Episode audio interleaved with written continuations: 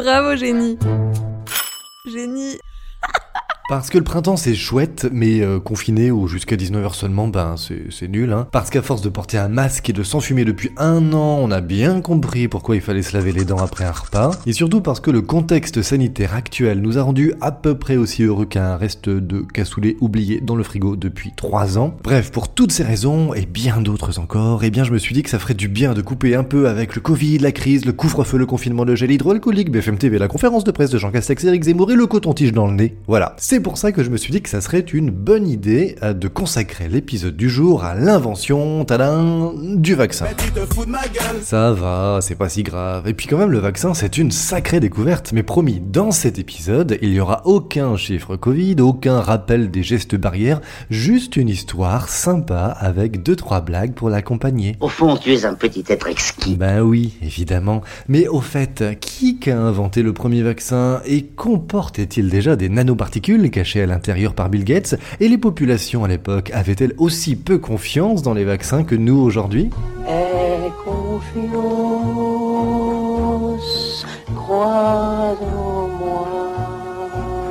Mhm, autant de questions qui ne trouveront pas toutes leurs réponses dans ce nouveau numéro de Bravo Génie intitulé Edward le variant.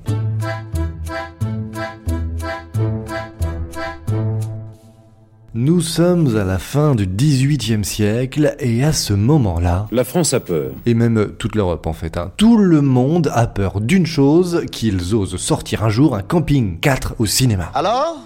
On n'attend pas Patrick? Non, je déconne, c'est la variole qui fout la trouille aux gens à l'époque. C'est une maladie hyper contagieuse qui te file mal au dos, de la fièvre, avec surtout de gros pustules dégueux partout sur le corps. Alors, dans ton malheur avec la variole, t'as quand même deux choix, soit ben tu, tu meurs, donc du coup bah pas de chance, là, là ça s'arrête là, soit tu t'en sors, mais tu gardes à vie des cicatrices qui te donnent autant de sexe à pile euh, qu'un flambi. Mais parfois, les mous peuvent atteindre la perfection.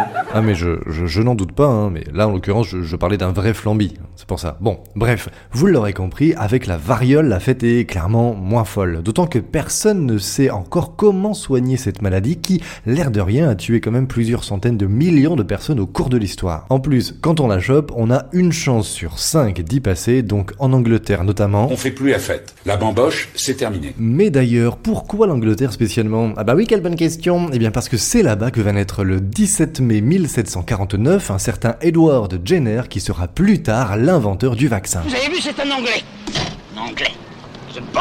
Peut-être, hein, mais c'est quand même grâce à l'un d'eux qu'on peut aujourd'hui lutter contre certaines épidémies. Edward, il naît à Berkeley, c'est un tout petit village paumé à l'ouest de Londres, hein, entre Bristol et Gloucester, et très jeune il commence à s'intéresser à la médecine après s'être enfilé les 8 saisons de Doctor House à la télé. Euh, c'est toujours illégal de pratiquer une autopsie sur quelqu'un de vivant? Ouais, niveau date, je suis pas trop certain quand même que ça corresponde avec Doctor House. Bon, je vérifierai quand même d'où vient sa vocation. Toujours est-il qu'à l'âge de 14 ans seulement, il quitte son village natal pour devenir un apprenti chez un chirurgien local avant de rejoindre Londres en 1770. Là-bas, il finit sa formation chez un autre chirurgien qui était assez connu, lui, il s'appelait John Hunter et qui avait pour devise Ne croyez pas, essayez. On imagine du coup la tête des gens qui venaient lui demander conseil et à qui répéter ça. Docteur, mon fils de 4 ans s'est mis à manger des limaces. Moi je trouve ça carrément dégueu, mais je crois que lui, il trouve ça bon. Ne croyez pas, essayez. Euh, ok, bon, si, si vous le dites, c'est chelou, mais c'est vous le docteur, euh, après tout.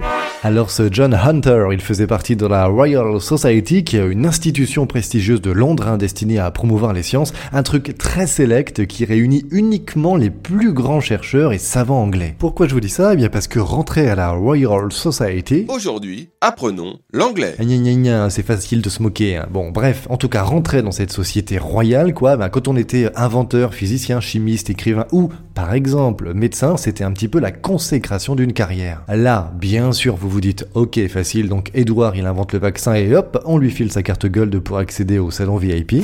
Sauf que non, pas du tout, et c'est ça qui est très marrant. En fait, il a bien pu intégrer la Royal Society en 1788, mais pas pour ses travaux de médecin. C'était à la suite d'une étude qu'il avait réalisée sur la vie du coucou, l'oiseau, hein, et sa manière de se comporter dans son nid. Car il se trouve qu'Edward Jenner, il a été le premier à se rendre compte que bébé coucou, bah, une fois qu'il venait de sortir de son œuf, il avait la fâcheuse tendance à dégager du nid tous les autres œufs qui n'étaient pas encore éclos, histoire d'être sûr de pouvoir aller au rabbin quand ce sera l'heure de manger. C'est une étude déterminante, hein, et c'est comme ça donc qu'il a pu rentrer, intégrer la prestigieuse institution. Et puis moi j'ai bah, j'ai trouvé ça marrant, voilà. forêt lointaine, on entend le coucou. Du haut de son grand chêne, il répond au hibou.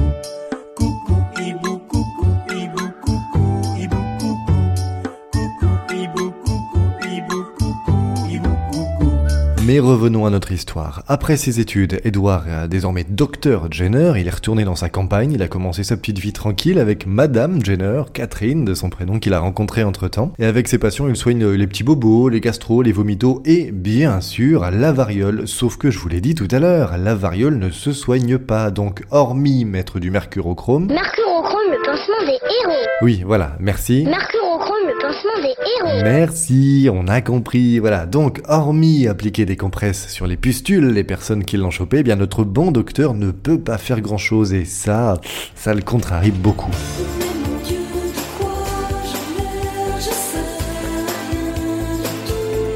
Pourtant, pour lutter contre la variole, il y a bien un moyen qu'avaient trouvé les Turcs ottomans, c'est tout simplement d'inoculer la maladie à des gens qui ne sont pas malades, en espérant que ça les immunisera. Sauf que, bah, souvent quand même, en fait, quand on leur transmet la variole, bah, les gens, ils déclenchent la variole, et donc, bah, au final, ça fait juste euh, des malades en plus. c'est une logique particulière. hein. En tout cas, c'est pas celle d'Edward, qui décide, lui, d'être un petit peu plus malin. Il s'est aperçu que certains de ses patients contaminés n'ont déclenché qu'une forme moins sévère de la variole, et que ces patients-là, ils ont tous une particularité, ils sont vachés. Mais non, vachés, qui s'occupent des vaches, quoi. Voilà, ces patients-là, dont le boulot était principalement de, de traire les vaches, eh ben, ils avaient que quelques pustules sur les mains, mais c'est tout. À croire donc qu'ils étaient immunisés. Mais comment est-ce possible? Eh bien, après plusieurs années de recherche, Edward, il arrive à la conclusion que si les vachers sont plus ou moins protégés, c'est parce qu'en réalité, ils auraient déjà chopé une autre maladie qu'on appelle la vaccine, une sorte d'infection qui euh, ressemble à la variole, mais en beaucoup moins grave, hein, et que ça les aurait immunisés malgré eux. Vaccine, vaccin, vous commencez à voir venir le truc Et pour remonter encore plus loin, eh bien Ed y pensait que l'homme, avec un grand H, hein, il avait chopé la vaccine de la vache, qu'il l'aurait elle-même récupérée du cheval, qui serait parti en couille en développant un jour une infection qu'on appelait la grease.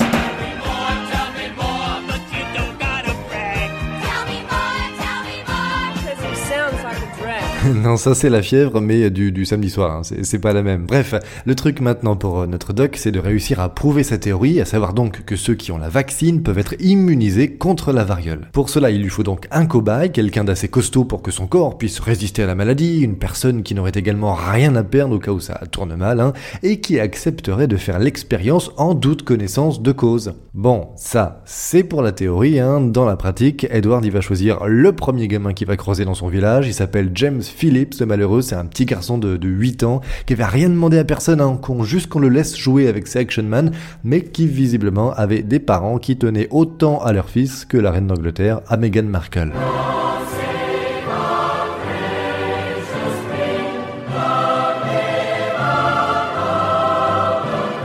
Toujours est-il qu'en mai 1796, le 14 mai exactement, Vlatipak, notre génie, débarque chez le petit James pour lui taillader les deux bras et lui filer direct, hop, un petit peu de pu de Sarah Nelms, qui était une treilleuse de vache qui avait chopé la vaccine.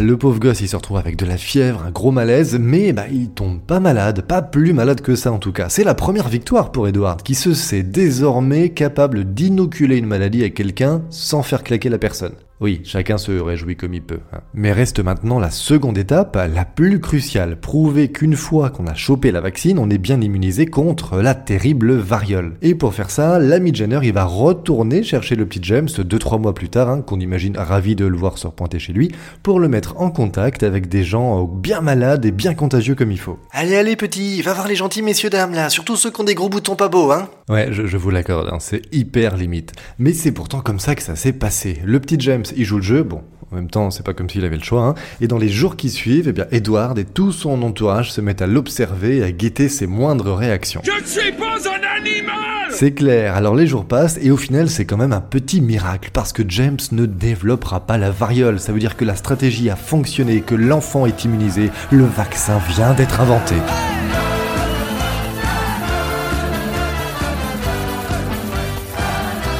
Après une vingtaine d'autres essais, Edward il va se décider à publier les conclusions de ses tests hein, sur santé.fr, mais il va galérer parce que le site est saturé à cause des demandes de rendez-vous pour la vaccination Covid. Non, bon, en vrai c'est à la Royal Society, toujours elle, hein, qu'il transmet ses résultats. Il décide d'appeler sa découverte le vaccin, qui tire son nom de la vaccine dont on a parlé, hein, qui vient elle du mot latin vaxa, qui voulait dire vache. Et voilà, vous savez tout.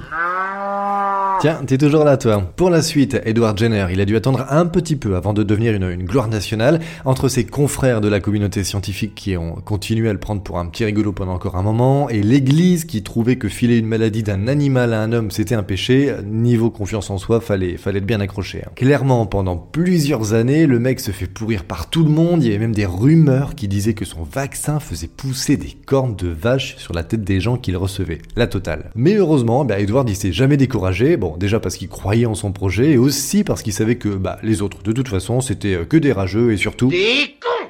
Mais alors là, les dessus de cheminée des médailles d'or, des Oscars Au final, la vaccination a tout de même fini par être reconnue par tous, et heureusement d'ailleurs. Hein. Il obtient, Edward, le soutien de l'État anglais, le procédé se diffuse partout en Europe, et en 40 ans seulement, le nombre de morts de la variole est divisé par 10. Pour Edward, c'est enfin l'heure de la reconnaissance. En 1803, il fonde sa propre institution. En 1821, il est nommé euh, médecin éminent par le roi George IV, la classe Atalas, ça.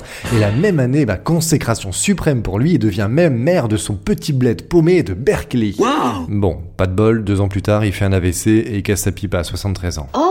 Grâce à lui en tout cas, la recherche médicale a progressé de ouf et des milliers de vies ont pu être sauvées. D'autant que la variole, c'était quand même une sacrée saloperie parce qu'il a fallu attendre 1980, c'est-à-dire 180 ans après la découverte d'Edward pour que la maladie soit officiellement éradiquée. Alors au nom de la science, merci mon bon Eddie et puis surtout, bravo génie.